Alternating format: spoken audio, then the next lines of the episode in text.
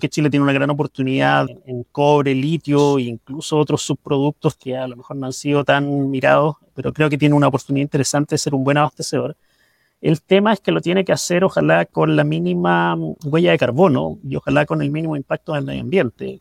Finalmente la electromovilidad lo que está tratando de hacer es reducir la huella de carbono para limitar los impactos del cambio climático en el fondo. Y luego sin impactar a las comunidades porque ya hemos visto que definitivamente el medio ambiente y las comunidades son aspectos relevantes donde la minería tiene que convivir de forma amigable. Bienvenidos a Minovate, el podcast donde exploramos las fronteras de la innovación en la industria minera. Les saluda Francisco Rubina y Miloni Meller. El día de hoy, y esto lo decimos siempre, pero no deja de ser cierto, tenemos a un tremendo invitado. Hoy nos acompaña Humberto Stay, doctor en la ingeniería, mención Ingeniería de Procesos de la Universidad de Santiago de Chile, es además magíster en Ingeniería Química y ingeniero civil químico. Más de 17 años de experiencia en la industria, enfocado principalmente a procesos hidrometalúrgicos. Además, es un destacado investigador con más de 30 publicaciones, académico de la Universidad de Chile como profesor de hidrometalurgia. Ha sido miembro del Comité de Minería, Manufactura e Infraestructura del Fondo de Fomento al Desarrollo Científico y Tecnológico de Chile, o FONDEF. Y actualmente se desempeña como subdirector del Centro Avanzado de Tecnología Minera, AMTC, de la Universidad de Chile. Milo, Francisco, muchas gracias por la invitación. Aparte de subdirector, me desempeño como investigador titular del centro, es decir, hay una gestión administrativa, pero también de, investigación y, y, foco técnico. Una pregunta clásica que hacemos nosotros a todos nuestros invitados, y es cómo fue que Humberto llegó a la minería. ¿Cómo fue el primer paso cuando era no sé, chico, eh, quizás estudiante o quizás relacionado a tu familia? Cuéntanos cómo llegaste a esta industria. Sí, no, mi paso, digamos que fue muy, muy casual. Terminando la ingeniería química, que también probablemente fue muy casual, estaba la típica disyuntiva de, bueno, había hecho el magíster porque me, parecía atractivo especializarme un poco más, sobre todo en, profundizar eh, temas teóricos, y terminando el, el magíster, estaba la típica disyuntiva de qué hacer ahora tuve la posibilidad de hacer un posgrado que no se dio por temas familiares y todo. Dije, tengo que trabajar. Y justo surgió la oportunidad de un compañero, un ex colega que ya se había titulado, que estaba en una empresa de ingeniería y empezó a hacer un llamado a diferentes compañeros para que nos integráramos en ese tiempo a una empresa que se llama Aidesol, que después fue comprada por Arcadis, que probablemente es una de las empresas históricas de ingeniería chilena de, de diseño de plantas mineras. Y luego siempre quedé con el bichito de hacer un posgrado y en la empresa me dieron la oportunidad de hacerlo en paralelo junto a trabajar. Creía que estaba aprendiendo mucho, pero no quería y no quería desperdiciar esa oportunidad de aprender del, cómo se hace en la realidad y potenciarlo con un posgrado y fue lo que hice eh, en, ese minuto, en el fondo unos años después de haber empezado. Pero fue muy casual, muy casual, casi por, por la oportunidad que se dio en ese minuto y después me, me gustó y seguí trabajando en el rubro. O sea, tu, espíritu es siempre, digamos, académico. Eso ha sido un poco lo que ha guiado tu carrera y has sabido aprovechar las oportunidades que se te han presentado para ir profundizando y alimentando ese espíritu.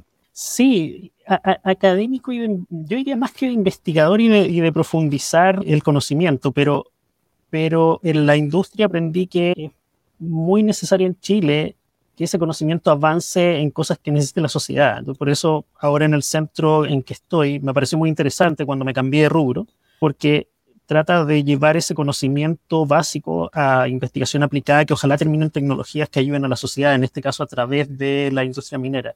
Eh, creo que eso es algo muy necesario en Chile que ha estado eh, un poco dejado de lado, eh, no sé si en los últimos años o siempre, pero creo que falta fomento en desarrollo tecnológico en Chile. Y eso aprendí que en, la industria me enseñó que eso era algo muy necesario en el medio y eso me motivó a estar donde estoy ahora. Sí, sin duda. Y qué interesante cómo llegas a, aterrizar en la minería, Humberto. Eh, a veces son caminos que son más tediosos, algunos que aterrizan por casi por, por suerte en, este rubro, pero en tu caso hay, un camino que se traza que, que es súper relevante.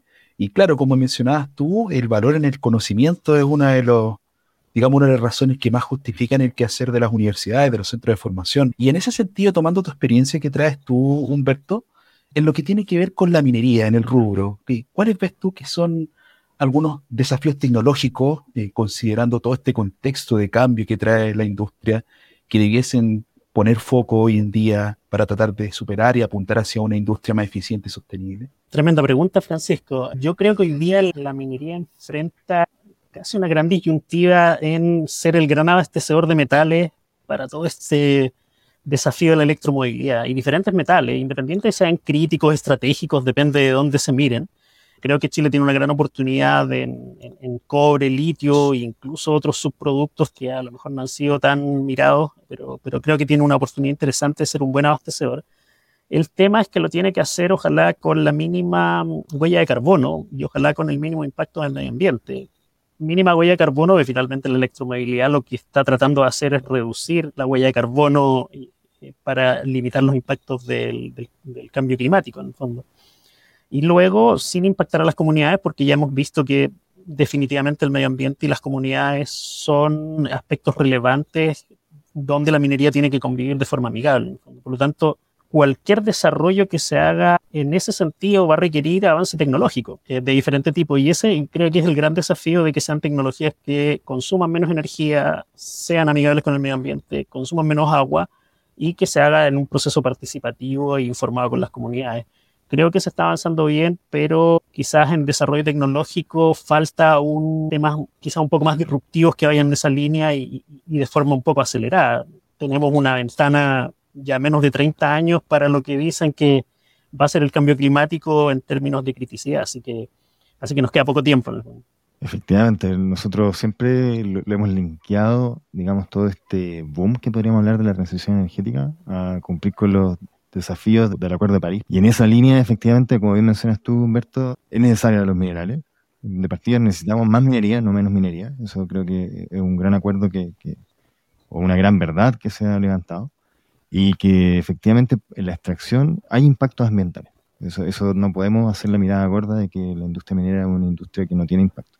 Siempre están asociados el uno con el otro, pero efectivamente tenemos que ir trabajando en poder abordarlo y poder hacernos cargo y, y producir más impactando menos. Yo creo que esa es la gran dificultad y el gran desafío que tenemos hoy en día y efectivamente se hace a través de la tecnología. Y en ese sentido, eh, en tu rol en el Centro Avanzado de, Tecnología, eh, ¿cuáles crees tú que son las tecnologías más prometedoras que están transformando la industria minera? Hablemos ya directamente del litio, que es como lo más en boga o lo que más necesitamos desarrollar eh, en la actualidad. Sí, me quería detener algo antes de responder esa pregunta, Milo, que, que es bien interesante y que yo creo que nos plantea un desafío como país. Si no cambiamos la forma de producir metales que tenemos hoy día, el reciclaje de metales se va a volver cada vez más atractivo y en la medida que hay más metales va a haber más potencial de inventario de metales reciclables en el fondo. Y si hoy día tú haces un análisis, de hecho esto está bien documentado en bastantes informes de la Unión Europea y de la, y de la ONU, donde se muestra que dado la huella de carbono que hoy día tienen los procesos de producción de metales, lo más atractivo sería que todo el abastecimiento de metales del mundo sea a través de reciclaje, no a través de minería de mina. Por lo tanto, como país tenemos un desafío en que en el largo plazo, no estamos hablando de 10 años, 20 años, quizás 30 o 40 años, en el largo plazo, si no se cambia la forma de producir metales desde la mina, empieza a cuestionarse muy fuertemente esa manera y sea mucho más atractivo producir metales desde el reciclaje de diferentes subproductos. Por lo tanto, desde un punto de vista también de de darle valor a la industria, tenemos un desafío en mirar ese largo plazo, en el fondo, si es que no nos queremos quedar abajo de la producción de metales en el largo plazo, en el fondo, donde a lo mejor Europa, China y Estados Unidos van a ser los líderes porque van a tener la gran fuente de inventario de todos esos productos que pueden ser reciclables y va a ser mucho más atractivo y quizás económico hacerlo que es de mina. Por lo tanto, ahí hay, también una mirada de largo plazo que hay que tener en cuenta. Y ahora yéndome a tu pregunta respecto al, al litio, y los desarrollos tecnológicos es algo muy interesante y sobre todo en el contexto de la Estrategia Nacional del Litio, donde ha definido casi una ruta tecnológica de los eh, procesos de extracción directa de litio. Nosotros hemos ido quizás un poco en paralelo en desarrollo de tecnologías más asociadas a la concentración de salmueras recuperando agua, no a sacar el litio desde la salmuera como lo hacen estos sistemas de extracción directa, creemos que la integración de estas miradas puede ser la solución. Los grandes desafíos que tiene la extracción directa de litio hoy día, que son algunas preguntas que no están absolutamente documentadas o soportadas a nivel público, como cómo hacer la reinyección de la salmuera al salar, una vez que le sacamos el litio, cómo hacerla, en qué cantidad hacerla, en qué calidad hacerla, para que no impacte ese ecosistema. y que no impacte el balance hídrico.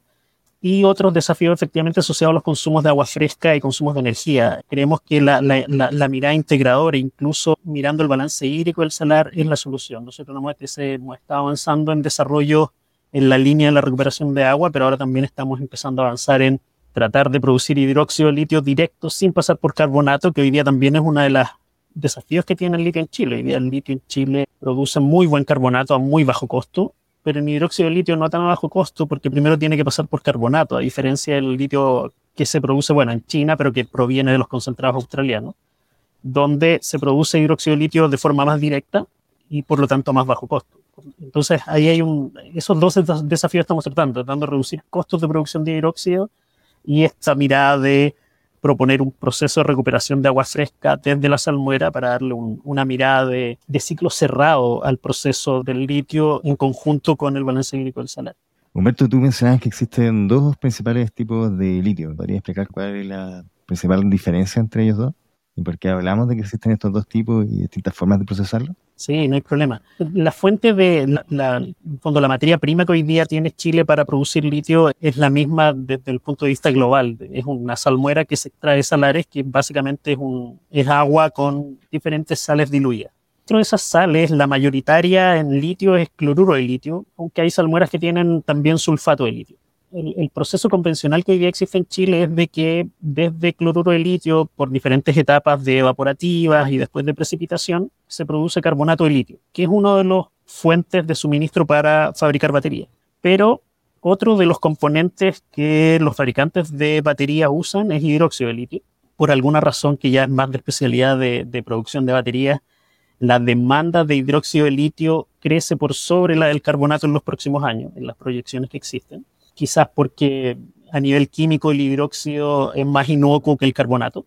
Y hoy día en Chile el hidróxido se produce después de producir carbonato. Es decir, tú produces carbonato y una fracción de ese carbonato, en una de las compañías, de hecho no en las dos, solo en una, hoy día pasa a una producción de hidróxido que producen hidróxido de alta calidad y lo venden a estos proveedores. La producción de hidróxido de litio hoy día en Chile es muy chica. Por lo tanto, en este contexto de aumento de demanda de producción de hidróxido, de, necesidades de hidróxido de litio, es bastante interesante que también Chile tenga una forma de producir hidróxido de menor costo, sin pasar por carbonato. Sumas todo tu, tu, costo de operación de todas esas etapas hasta llegar a hidróxido de litio. En cambio, el litio que se produce desde Australia, que es desde minerales, por temas químicos que no voy a detallar, es más fácil avanzar directo a hidróxido. Por lo tanto, cuando tú vas al mercado y comparas un hidróxido de litio chileno o sudamericano respecto al australiano, son bastante competitivos probablemente en precio. Quizás el hidróxido de litio chileno es más valorado por temas de pureza, porque viene de un carbonato muy puro, pero no por el costo de producción. En cambio, el carbonato de litio chileno es mucho más competitivo que el australiano. Y ahí tiene que ver con economías de escala y qué conviene más producir el tema y el hecho que existe hoy día es que la demanda de hidróxido crece más que la de carbonato, por lo tanto ahí eso hay que mirarlo como una oportunidad o una pérdida de oportunidad, depende de lo que hagamos como país. Tú acabas de dar una explicación súper, súper, súper buena que creo que deja bastante claro que efectivamente hay naturaleza geológica y geometalúrgica que traen como consecuencia diferencias en esta competitividad que al parecer está bien parecido, está bien parejo, pero hay algunas diferencias ahí en tanto en procesamiento como desde la composición del, litio, cómo se está extrayendo. Pero no quiero que dejemos pasar la oportunidad, Humberto, de conversar de un aspecto que tú dijiste, pero lo pasamos soberanamente. Dijiste que en los desafíos tecnológicos hay dos que son súper relevantes que tienen que ver mucho con el medio ambiente, con el impacto que está dando el medio ambiente. Tú mencionaste ahí balance hídrico y reciclaje.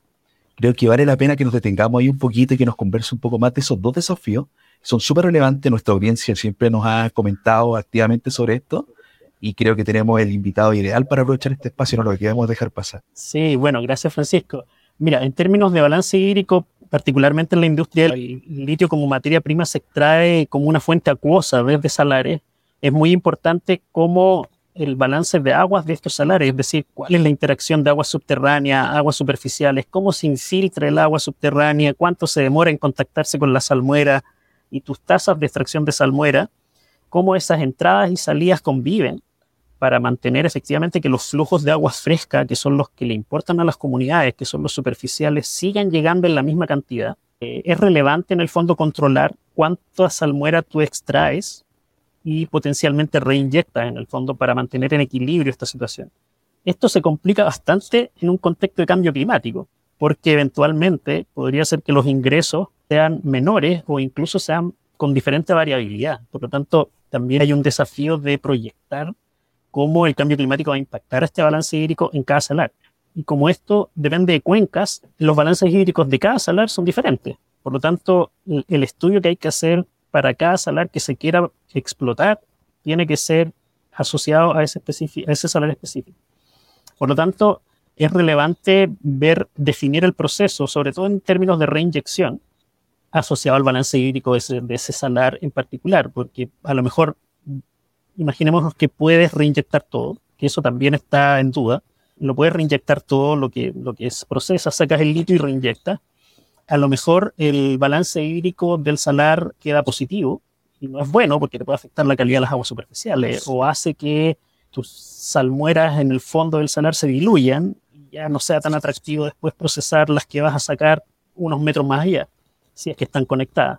Por otro lado, si es que retornas muy poco, a lo mejor estás bajando el nivel freático y, limitando las salidas de agua. Entonces es muy importante el balance hídrico. Y en términos de reciclaje, bueno, hoy día en litio y en todos los metales en realidad, pero el litio también se está avanzando en estudios de procesos de reciclaje de batería. Hoy día, hoy día puede parecer muy atractivo para Chile que Estados Unidos, la Unión Europea, catalogue de estratégico o crítico al litio. Pero ojo que eso hace que estas potencias también incentiven fondos de desarrollo tecnológico de acuerdo a los recursos que tienen. Y el desarrollo a nivel científico que están haciendo en procesos de reciclaje de baterías es bastante activo y bastante intenso en este momento. Y eso puede proyectar que en 5 o 10 años más tengamos procesos bastante rentables de reciclaje de baterías de litio, que no solamente van a producir litio, sino que también níquel, manganeso, cobalto, todo lo que tiene la batería, en locaciones donde no está Chile y donde el mercado de potencial de reciclaje de litio en Chile es bastante acotado. Entonces, el gran mercado va a estar en Estados Unidos, donde van a poder reciclar gran, cantidad, gran cantidad de litio, o en Europa, en China. Em, eso desde un punto de vista de producción de litio, efectivamente, va a suplir algo de la demanda, pero también va potencialmente a bajar los precios y eso de natural manera va a impactar la economía nacional porque nosotros vamos a seguir produciendo litio desde minería tradicional del litio. Entonces, hay que mirar eso con, con ojos porque también eso puede pasar en otros metales como el cobre. Hoy día reciclar cobre probablemente no es para nada atractivo respecto a obtener cobre desde, la minería de, de roca en el fondo pero sí las restricciones medioambientales, las huellas de carbono y todo eso se hacen temas mucho más relevantes incluso que lo de ahora y que es lo que se proyecta en el fondo, puede que se haga competitivo un mercado de reciclaje de otros metales como cobre respecto a la producción de minas. Esa es un poco la mirada que yo digo que desde ya deberíamos tener en cuenta como país, en el fondo, si es que, y, para eso debemos tener una estrategia y una lógica de largo plazo a cómo enfrentar eso. Humberto, tú mencionabas un término súper relevante que creo que es condicionante para entender lo que es balance hídrico. Tú mencionaste el nivel freático. Creo que vale la pena que lo definamos para nuestra audiencia y el nivel freático lo podemos básicamente caracterizar como el nivel bajo el cual se encuentra saturado todos los poros con agua. Es decir, donde está el nivel de agua hoy, ¿verdad? Entonces, eso es clave para entender lo que es este balance hídrico que tú nos mencionabas. Humberto, tú, dentro de lo que hablabas del reciclaje, mencionabas algo súper interesante que tiene que ver con el reciclaje del litio. Muchos de nuestros escuchas nos han preguntado a través de las diferentes redes sociales y nos han hecho comentarios sobre que no se puede reciclar el litro, así que es una noticia súper eh, interesante poder escucharlo de un experto de que efectivamente se están haciendo avances en ese sentido. Porque el cobre ya sabemos que tiene una capacidad de reciclaje eh, infinita, pero sí está esa duda de si el litio era reciclable o no. Así que muchísimas gracias por esa, esa visión. Yo quería preguntarte respecto de la política nacional del litio. Nosotros estábamos hablando recién de diferentes características del mineral y formas de extracción del mineral. La política nacional del litio de alguna forma fomenta una tecnología frente a otra. ¿Tú nos podrías explicar por qué, en definitiva, se está impulsando una tecnología que es la extracción directa versus la forma más eh, convencional o tradicional que estamos realizando hoy en día? Sí, por supuesto, Milo. bueno, uno el proceso convencional del litio hoy día tiene dos grandes etapas, digámoslo. La primera etapa es una etapa de concentración a través de evaporación en piscinas. Entonces, la salmuera se dispone en piscinas, literalmente piscinas encarpetadas que están sobre el salar y se dejan expuestas a la radiación solar. Eso permite que el agua se evapore y va concentrando al litio en la medida que el agua se va removiendo. Esto también va concentrando otras sales que van cristalizando en las mismas piscinas y esta salmuera en la medida que, dependiendo de la concentración, se va trasladando a otras piscinas para seguir concentrando y cristalizando otras sales. Entonces, por eso se, dice un fraccionamiento de sales. En cada piscina van precipitando, cristalizando distintas sales que después las remueven con cargadores frontales. Y dependiendo del tipo de sal, o queda como un residuo, que es básicamente una sal del mismo salar, o es un subproducto como en el caso del potasio, uno de los subproductos de la industria del litio, el cloruro potasio, que a todo esto en algunos casos fue el elemento de producción de interés antes del litio de ese proceso. Y luego la segunda etapa es que una vez que el litio alcanza una concentración cercana al 6%, esto se lleva en camiones, la salmuera, esa concentración y ya con poco potasio, poco sodio, algo de magnesio y algo de boro, se lleva a las plantas que están cerca del puerto en Antofagasta, donde se hace una segunda etapa de procesamiento basado en precipitación con reactivos. Es decir, se adicionan distintos reactivos químicos que van precipitando las impurezas que quedan y van generando finalmente carbonato de litio. Entonces, la primera etapa del proceso que se hace en el salar de Atacama, hoy día no tenemos otro salar en explotación, para llegar a esa concentración de 6%, desde, supongamos que Atacama tiene un 0,2% de litio, es decir, tienes que concentrar, ni sé el número, pero de 0,2 a 6%, eh, requieres evaporar alrededor de 85 a 95% del agua contenida en la salmuera. Eso, eso quiere decir que, bueno, dependiendo de la concentración de litio, puede ser 85, 90, 95. Si haces un cálculo simple, hoy día la tasa de extracción permitida de salmueras que hay en, el Salar de Atacama entre las dos compañías productoras, Economía de Marley, es en torno a 2.000 litros por segundo. De eso, el 75% más o menos es agua. El resto son sales. Eso te da más o menos que te quedan 1.500 litros por segundo de agua.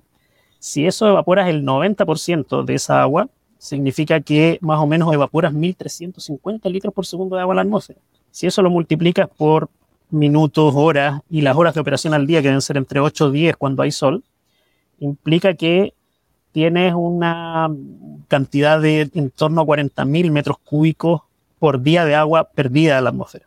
Eso equivale, si mal no recuerdo, al doble del consumo de agua potable que tiene toda la, la ciudad de Antofagasta. Entonces, en uno de los lugares más áridos del mundo. Entonces, eso inmediatamente ocasiona una aprensión que es literal, finalmente, o sea, sin, sin saber detalles del balance hídrico del salar o detalles de las características químicas de la salmuera, inmediatamente parece algo muy impactante. A eso, en el salar de Atacama se suma que hace años Escondida y Saldívar, creo que hasta el día de hoy Saldívar, sacan agua fresca desde el salar de Atacama, desde otro punto del salar, pero también el salar de Atacama, y en un contexto de cambio climático. Por lo tanto, el diagnóstico del balance hídrico del salar de Atacama es muy complejo, porque tampoco había caso base donde se hizo una, una, línea base del balance hídrico antes de que se empezaran a explotar todas estas operaciones. Por lo tanto, hoy día, cuando las comunidades ven que les está llegando o la disponibilidad de agua fresca que tienen es menor, eh, el culpable no está tan claro, pero tienes esas, esas productoras que le ocasionan un estrés al balance hídrico al ser atacado. Entonces, dado estos cuestionamientos que se han venido dando hace varios años de las comunidades y que esto ha terminado en cuestionamientos desde ONGs y también desde los mismos fabricantes de batería o de autos eléctricos en Europa, la Estrategia Nacional del Litio definió, ok, ya que sabemos que hay tecnologías diferentes, al principio se llamaban no, no evaporativas, es decir, cualquier tecnología que no era no evaporaba agua era válida. Y después apareció el término de extracción directa de litio para hacer la precisión de que en realidad son tecnologías que en vez de concentrar el litio a través de evaporación, son capaces de literalmente con algún químico extraer el litio desde la salmuera. ¿Cuál es la gracia de esto? Que tú extraes el litio, lo procesas de otra forma, es mucho más eficiente, son procesos de alta eficiencia, y la salmuera en el fondo la puedes retornar al salar sin evaporar. Entonces, conceptualmente se ve muy bien. El, tema es lo que ha venido después respecto a cómo es esa reinyección, cuánto reinyectar, en todos los salarios no vas a poder reinyectar lo mismo ni en la misma calidad. Entonces, esas son las aprensiones. Hay distintos procesos de extracción directa de litio con distintas tecnologías y distintos proveedores. Y hay muchos proveedores franceses, estadounidenses, eh, japoneses que están proponiendo tecnologías con alta eficiencia para poder procesar el litio de esta forma. Eh, eso es un poco el origen de la estrategia, limitar o cambiar el proceso evaporativo existente. Ahora, lo que yo he estado viendo es que en realidad la Estrategia Nacional del Litio, si bien definió un término que quizás debería haber sido más general que hablar solo de, extracción directa de litio, quizás no evaporativo era lo más adecuado. En realidad, la, la, discusión se está abriendo a que efectivamente es eso lo que se quería decir. Procesos alternativos que no impacten el balance hídrico del salario. Ese, es un poco el espíritu y, la bajada entiendo que se va a hacer va a ir en esa línea, en, probar tecnologías o testearlas o avanzar en tecnologías que no le impacten el balance hídrico del salar o impacten ambientalmente el salar.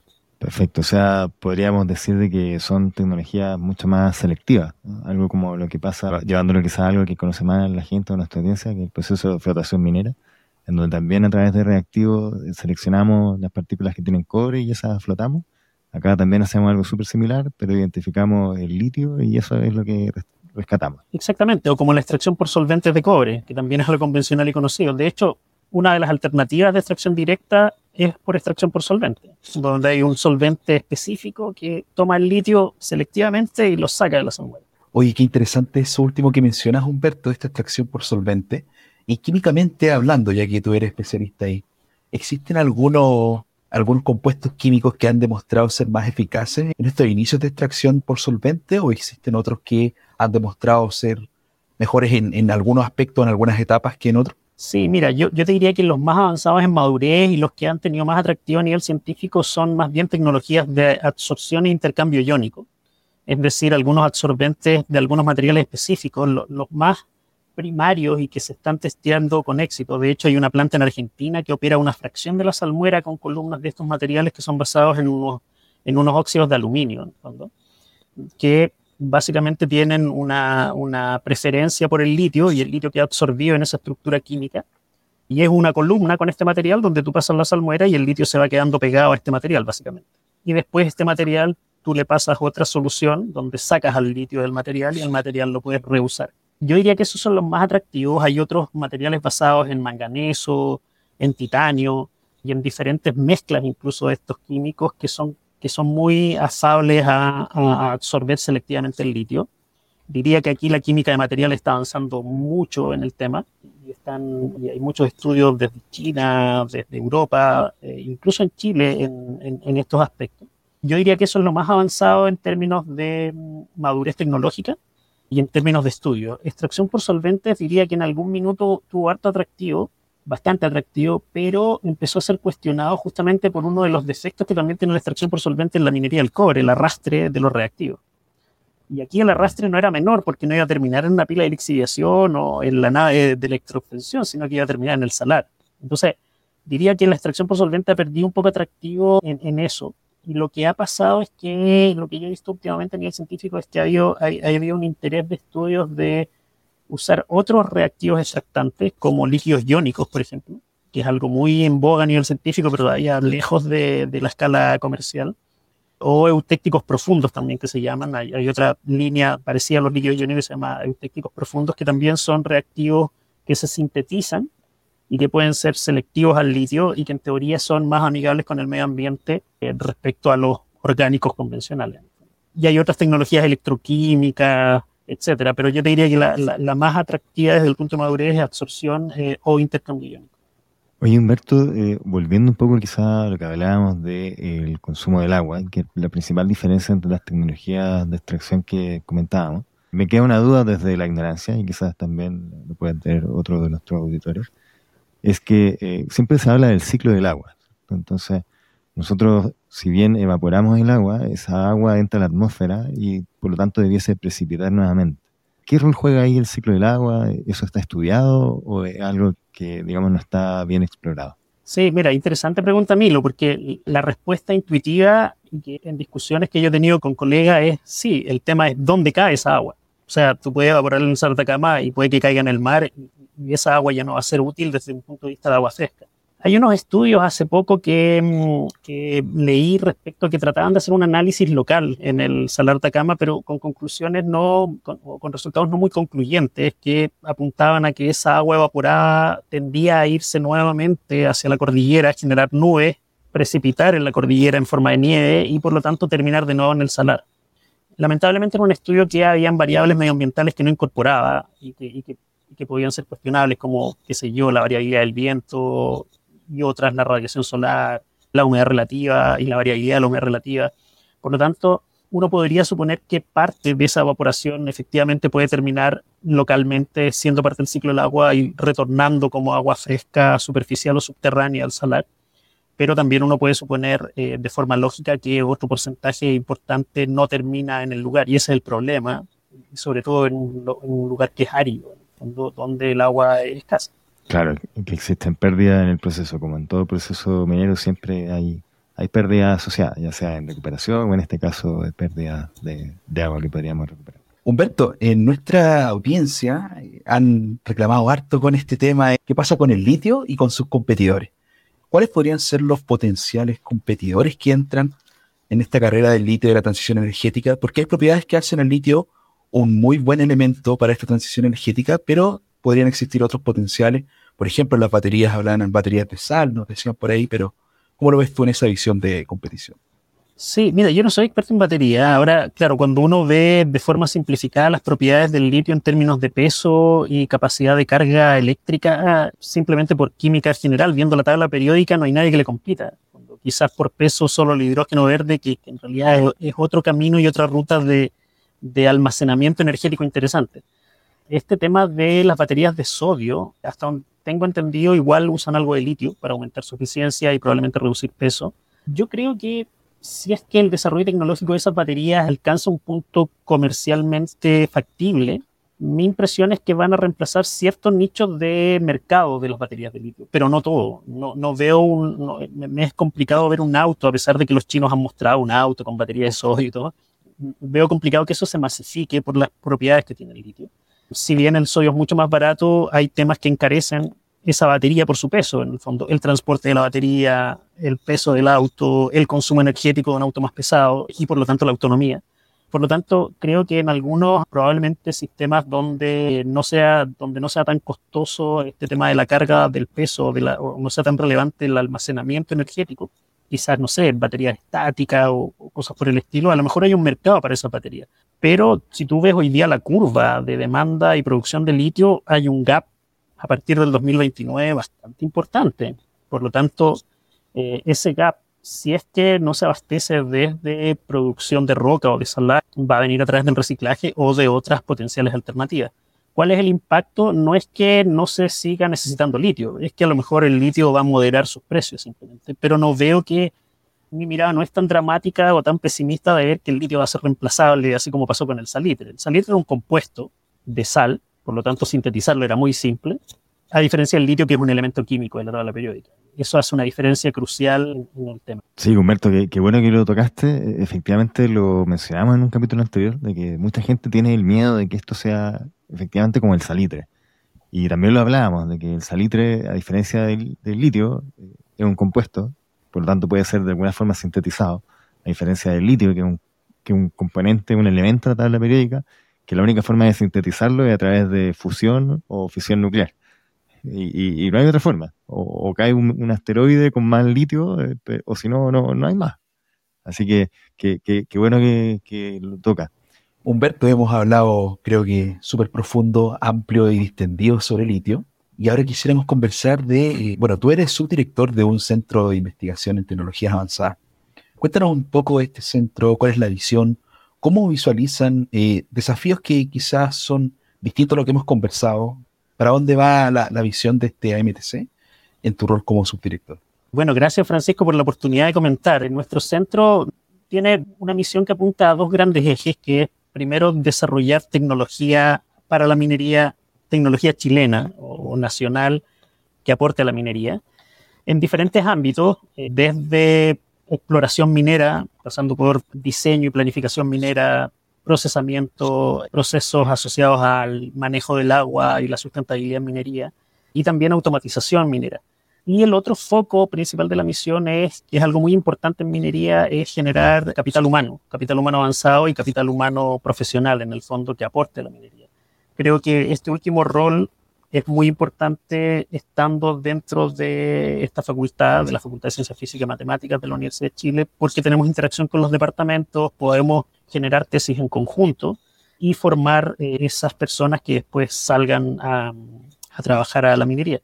Pero además, también tenemos la oportunidad de educar a profesionales jóvenes que están avanzando recién en sus primeros pasos en el mundo minero, eh, transmitirle todo este conocimiento para que potencialmente o se queden como investigadores de larga data en el centro o potencialmente vayan mucho mejor educados a trabajar en la minería.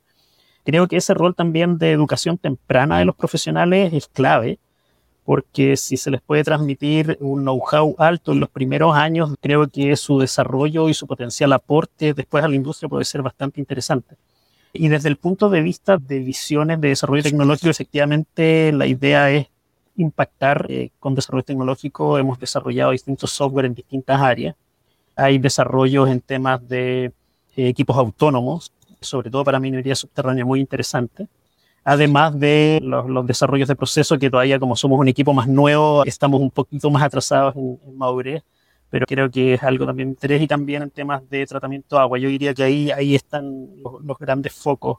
Abarcamos toda la línea de cadena de valor minera, donde hay en cada una de esas áreas hay especialistas reconocidos a nivel nacional, en minería subterránea también. Por lo tanto, creo que cualquier empresa que quiera, que tenga un desafío complejo o que tenga una idea, muy buena idea y que sea compleja de desarrollar, podemos ser muy buenos colaboradores y muy buenos partners para avanzar en ese desarrollo.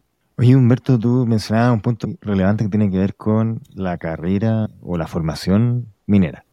Eh, sobre todo los perfiles que hoy en día necesita la industria, que yo diría que son muy distintos a lo que necesitaba la industria 20 años atrás o incluso 10 años atrás. Tú como académico y también como subdirector del, centro de, estudio, ¿cómo has visto que ese cambio de perfiles se ha ido desarrollando en el tiempo y cuáles crees tú que son los perfiles que la industria va a necesitar de aquí a, al futuro cercano. Mira, interesante, Milo, porque se tiende a pensar, últimamente en, varias discusiones que, hemos tenido con colegas, se tiende a pensar de que el interés de las nuevas generaciones va hacia áreas más blandas, que se les llama, más ligado a la sustentabilidad, al, manejo holístico de, de, la minería, y dejando de lado un poco la parte técnica. Eso efectivamente es un riesgo, pero creo que ese, ese cambio cultural de avanzar hacia una minería más sostenible y mirar de forma global es algo que efectivamente necesita la minería. Si bien eh, ha, habido un cambio al respecto en la industria, creo que aún la, a la sociedad no ha permeado. La sociedad no necesariamente ha permeado eh, de, que la minería es algo necesariamente o es necesario para el país, que puede ser importante para el país y para su desarrollo. Y todavía hay una parte de la sociedad que tiene un, un estigma hacia algunos casos de contaminación o de impacto medioambiental que han dejado algunas situaciones. Creo que hay, hay algo que avanzar en ese aspecto y esta mirada de las nuevas generaciones ligada más a la sustentabilidad, a la responsabilidad, pero tomando algo muy importante que es tomando el desafío de trabajar en el medio, creo que es bastante relevante y hay que valorarlo sí, efectivamente, y, es algo que probablemente está pasando en Chile y que ya está pasando en Estados Unidos y en Australia, están detectando que efectivamente áreas como la metalurgia y la minería, que se dice áreas más duras, en el fondo está la parte productiva, están viendo mermada la, la cantidad de profesionales en esas áreas. Y eso puede ser riesgoso porque finalmente tú puedes tener potenciales profesionales o escasez de profesionales que tomen decisiones importantes respecto a, a, este punto y que también impacten medioambientalmente.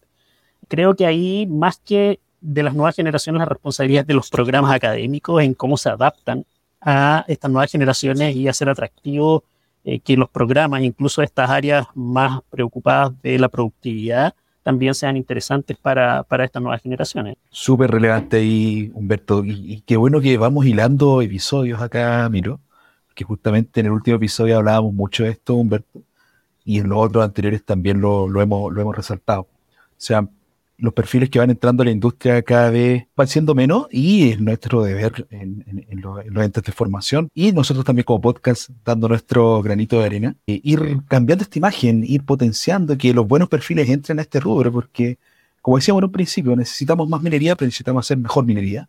Por lo tanto, para hacer mejor minería necesitamos contar con mejores personas dispuestas a hacer una mejor minería, que es la del futuro. Oye, eh, Humberto, el día de hoy creo que hemos tocado una plétora de temas eh, relacionados a nuevas tecnologías de, extracción de, litio, de procesamiento. Hablamos sobre reciclaje del litio, que, también es algo súper importante, de la importancia que tiene la conservación del medio ambiente en, su extracción. Hablamos sobre los ciclos de, digamos, del agua y el balance hídrico que hay que tener en consideración respecto de los salarios. Pasamos luego hablando de los diferentes perfiles que necesita la industria. Nosotros también estamos eh, muy alineados con lo que tú mencionas, de que efectivamente necesitamos eh, perfiles distintos. Eh, la industria minera es la industria principal del país, es donde tenemos las mayores competencias y donde necesitamos esta diferencia de, de conocimientos y de experiencias para que se pueda generar innovación desde acá hacia el mundo.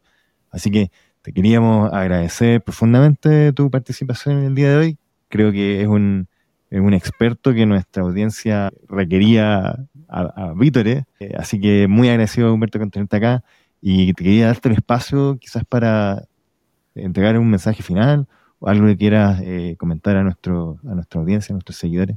Sí, lo que más, que comentar algo, agradecer Francisco Milo la invitación. Eh, creo realmente que el programa y la iniciativa que están haciendo es relevante para el sector. motivarlos a que sigan me parece muy bien que les esté yendo bien, porque eso me imagino que es, es un impulso de motivación. Pero si empiezan a, flaquear la audiencia o algo, el llamado es que ojalá mantengan la iniciativa porque creo que es un programa que educa y efectivamente lo que necesitamos en Chile, no solamente en el ambiente minero, sino que a nivel de sociedad global, es, es educar y tomar decisiones con información y de forma educada. Por lo tanto, lo que están haciendo ustedes a nivel de difusión es relevante, así que felicitarlos y agradecer mucho la oportunidad que me dieron de estar aquí y la invitación No, agradecerte a ti, Humberto, te pasaste. Muchas gracias por tu presencia. Bueno, con estas palabras de cierre, damos por terminada la, la sesión de hoy, nuestro episodio. Muy felices de contar contigo, Humberto. Se vienen más episodios apasionantes de innovación, minería y tendencias. Hasta la próxima y nos estamos viendo. Por favor, recuerden compartir eh, para que este podcast pueda llegar a mayor audiencia y podamos cumplir con el objetivo como decía Humberto, de educar a la mayor cantidad de personas, porque eso es justamente lo que necesitamos.